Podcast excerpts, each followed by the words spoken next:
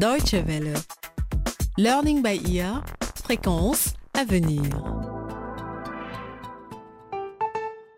Bonjour à tous et bienvenue à l'écoute de Learning by Ear pour un nouveau volet de notre série de reportages consacrés aux droits de l'homme. Tous les êtres humains naissent libres et égaux en dignité et en droit. C'est ce qu'affirment les Nations Unies dans leur Déclaration universelle des droits de l'homme. Et chacun, sans distinction aucune, peut s'appuyer sur la Déclaration pour accéder à tous les droits et les libertés qu'elle proclame. Voici les valeurs fondamentales que l'on trouve dans les articles 1 et 2 et dont tous les autres articles découlent. Le numéro 26 évoque le droit à l'éducation, un droit qui n'est malheureusement pas toujours respecté, notamment dans beaucoup de pays africains. Comment faire pour améliorer l'accès à l'éducation? Julien Adaillé a mené l'enquête en Côte d'Ivoire.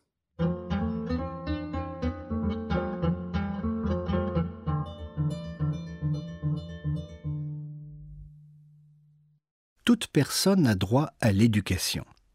L'enseignement élémentaire est obligatoire selon l'article 26 de la Déclaration universelle de l'ONU. Le problème, c'est que dans beaucoup de pays à travers le monde, on ne donne pas toujours la priorité à l'éducation, par ignorance ou faute de moyens.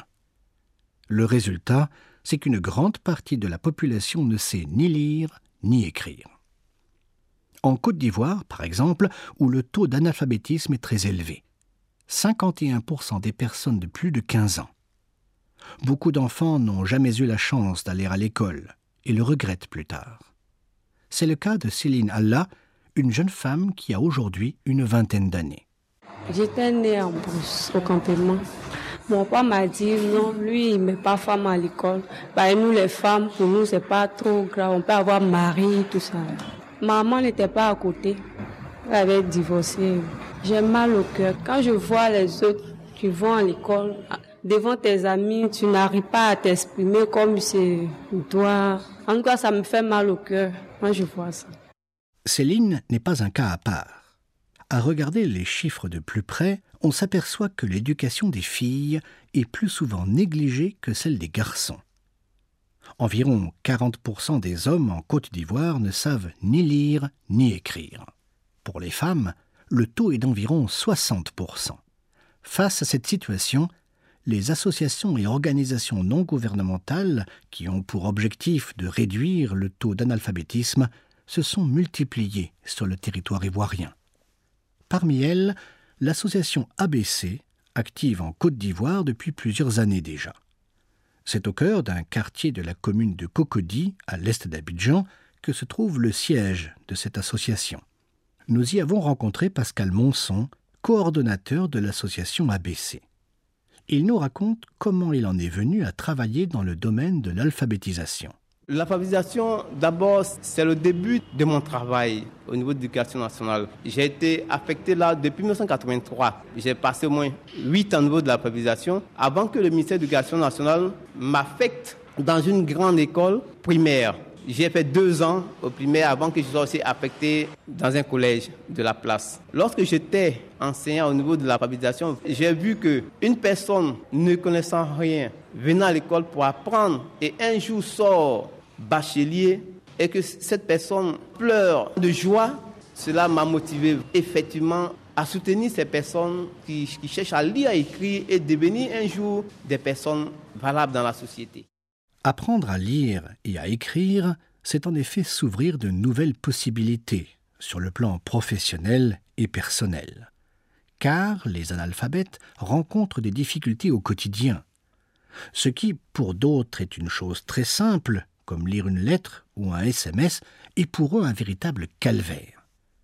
Malgré ces difficultés, Céline est au rendez-vous des nouvelles technologies de la communication. Comme les autres jeunes de son âge, elle a un téléphone portable. Mais comment s'y prend-elle lorsqu'elle reçoit un message? Je n'arrive même pas à lire. Je donne à mes camarades. Quand ils expliquent, ça me fait mal, mais je ne peux rien. Donc, je suis obligée de dire à mon chéri, ah, je ne sais pas lire. Donc, il m'envoie plus un message, il m'appelle. Ceux qui ne savent pas lire et écrire ne veulent généralement pas rester hors jeu.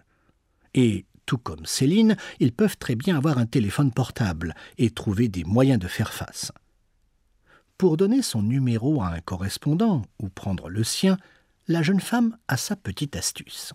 Arrivé un moment, je prenais un bic et puis j'ai écrit mon numéro, je découpe un petit bout de papier, ça est dans mon sac. Partout je sors, ça est là. Quand tu il demande, ah, Céline, je peux avoir ton numéro, j'enlève, je dis, je donne. C'est ce que je faisais. Je donne mon portable et puis il met. Arrivé à la maison, j'ai réappris mes lettres.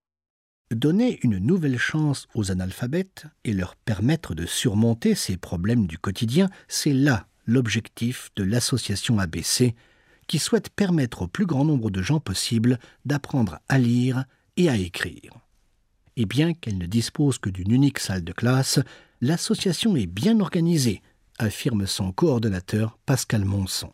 Aujourd'hui, j'ai une cinquantaine d'élèves qui apprennent à lire, à écrire en trois temps, c'est-à-dire le matin de 10h à 12h, l'après-midi de 15h à 17h et le troisième temps de 18h à 20h. Ici, nous avons trois niveaux au niveau de l'alphabétisation. Le premier niveau, le niveau 1, qui est le CP1, et le niveau 1, qui est le CP2. Le deuxième niveau, le niveau 2, qui est le CE1, et le niveau 2, qui est le CE2. Et le dernier niveau, qui est le niveau 3, le CM1, et le niveau 3, qui est le CM2. L'apprentissage au sein de l'association est donc basé sur le système scolaire ivoirien. Et, tout comme le font les enfants à l'école, les élèves adultes commencent par mémoriser les lettres de l'alphabet et les chiffres, puis apprennent progressivement à lire, à écrire et à calculer.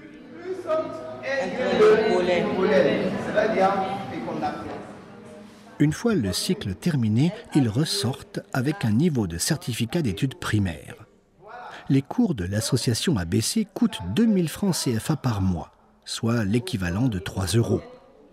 Une somme relativement élevée quand on sait que les Ivoiriens vivent en moyenne avec à peine 500 francs CFA par jour, un peu moins d'un euro. Le prix des cours représente donc un frein pour beaucoup de familles. Pour assurer leur fonctionnement, et proposer des tarifs abordables, les associations tentent de trouver des appuis extérieurs, notamment de la part de l'État. Le message semble avoir été entendu.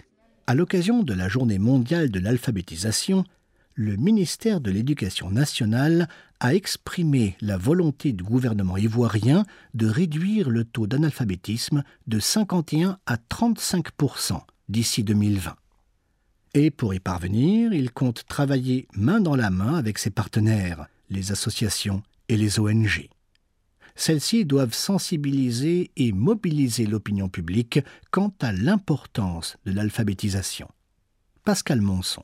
En Côte d'Ivoire, le gouvernement tout récemment a donné un chiffre qui est de 51% d'analphabétisme. Vraiment, c'est un taux élevé. C'est-à-dire la moitié de la population est analphabète. C'est pourquoi le gouvernement, tout récemment, dans un atelier, euh, a convoqué les ONG, les associations, pour qu'ensemble, euh, ils puissent lutter contre ce taux élevé. Nous sommes allés, vraiment, il y avait un engouement. Et le gouvernement, à travers le ministère de l'Éducation nationale, a donné un cutus, à savoir aider ces associations, ces ONG qui font main et pieds pour qu'il y ait une baisse du taux L'objectif de Pascal Monson et de son association est le même que celui du ministère de l'Éducation nationale.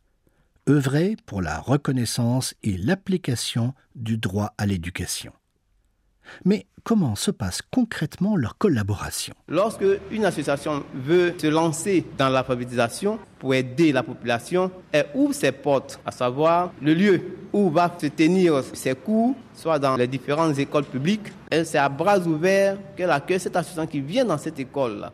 Le ministère de l'Éducation nationale apporte aussi un soutien financier au domaine de l'alphabétisation des adultes, par le biais de contrats passés avec les associations nous avons souvent des particuliers qui voudraient bien financer l'alphabétisation en Côte d'Ivoire. Donc, s'il y a des grands chantiers comme ça, le ministère de l'Éducation fait appel à une association vraiment forte au niveau des cours d'alphabétisation pour que cette association prenne ce contrat. En dehors du ministère de l'Éducation nationale, il y a une branche qu'on appelle le service autonome d'alphabétisation qui est la branche mère de l'alphabétisation en Côte d'Ivoire qui soutient les ONG pour qu'il y ait une baisse du taux d'analphabétisme. L'article 26 de la charte de l'ONU est mise en application en Côte d'Ivoire. Voir l'article 26 sur le droit à l'éducation véritablement respecté en Côte d'Ivoire et sur le continent africain, c'est aussi le souhait de Céline. La jeune femme aimerait bien suivre des cours d'alphabétisation, mais avec son emploi de gouvernante, elle n'a pour l'instant ni les moyens ni le temps de le faire. Parce qu'elle ne veut pas voir d'autres enfants rencontrer les mêmes problèmes qu'elle, Céline tient à envoyer un message aux parents. Quelqu'un qui va pas à l'école, c'est quelqu'un qui est aveugle. En tout cas, c'est pas facile. Pourquoi ils vont devenir comme moi Je suis jolie, mais je n'arrive pas à m'exprimer devant les gens. Ça me blesse quand ils voient ça. J'encourage des parents à mettre les enfants à l'école. Envoyer ses enfants à l'école pour qu'ils sachent lire et écrire, c'est en effet leur donner les meilleures chances de réussir dans la vie. Dans la Déclaration des Nations Unies, l'article 26 explique que l'éducation doit permettre aux êtres humains de s'épanouir, mais aussi qu'elle a pour objectif de renforcer le respect des droits de l'homme et des libertés fondamentales.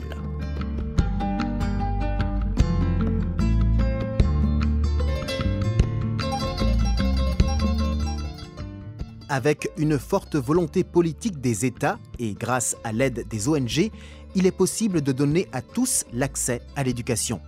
C'était un reportage de Julien Adaillé dans le cadre de notre série consacrée aux droits de l'homme.